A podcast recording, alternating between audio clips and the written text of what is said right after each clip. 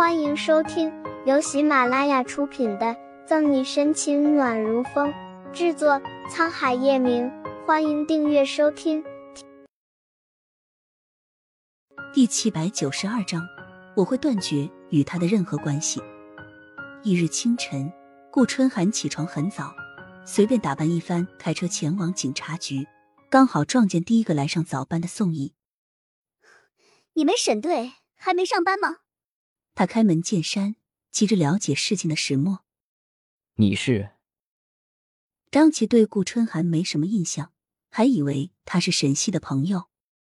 随后经过简单的询问，顾春寒确定廖婷所言属实，而且昨天沈西和叶晨玉发生过争吵。然而不知内情的张琪并没告诉他，昨天沈西和宋毅两人在追查毒贩。这也造成顾春寒对他含糊其辞的解释误会更深，加上上午他去医院探望叶晨玉时，对廖婷几经询问才得知，昨晚沈西竟然和自己的同事利用职务之便去酒店开房。想不到他竟然这么堕落，女人还真是善变的动物。顾春寒义愤填膺，对表哥的深情感到不值得。叶晨玉的身体有所好转。可内心的伤痕却无法愈合。昨夜他辗转难眠，越是想忘记沈西，就越是被他的影像充斥大脑。我不想再提这件事，以后你也不要在我面前谈论他。叶晨玉面色冷若冰窖，平静的声音中透着阴郁。然而顾春寒脾气火爆，他生性耿直，而且爱憎分明，实在为叶晨玉咽不下这口气。就算他们现在面临感情危机。但沈西也不应该这么快就另结新欢，甚至动手。不能就这么算了，我现在就去给沈西打电话，把他约出来当面质问。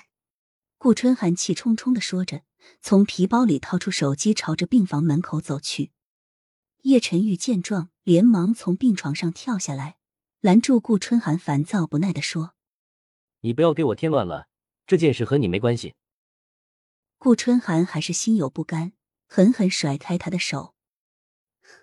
我不是给你添乱，只是不想看到你被他戴绿帽子。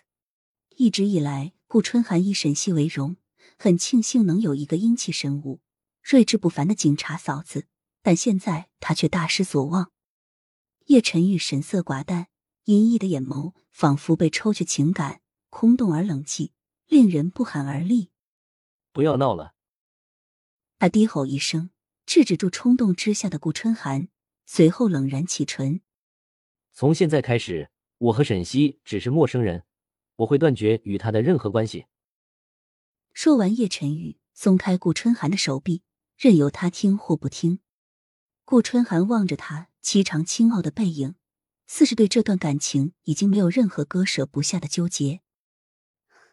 那好吧，他叹息一声，决定听从叶晨玉的劝阻。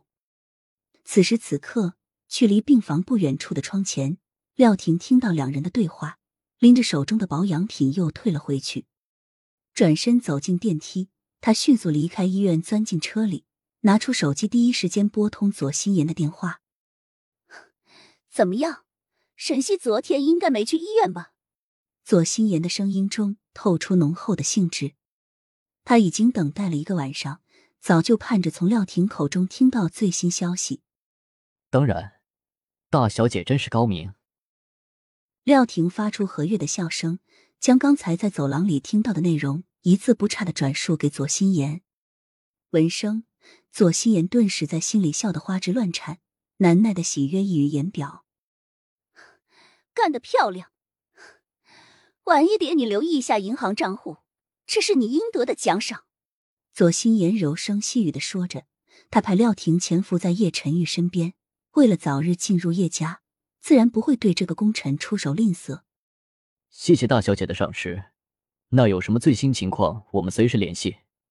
你尽管放心，叶少亲口说了要和沈西彻底断绝关系。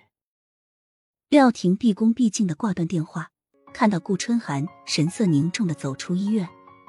此时左心言已然心花怒放，兴奋的在床上连续翻滚几圈。他终于顺利除掉沈西，接下来是时候找机会接近叶晨玉，在他内心最需要抚慰的时刻乘虚而入。本集结束了，不要走开，精彩马上回来。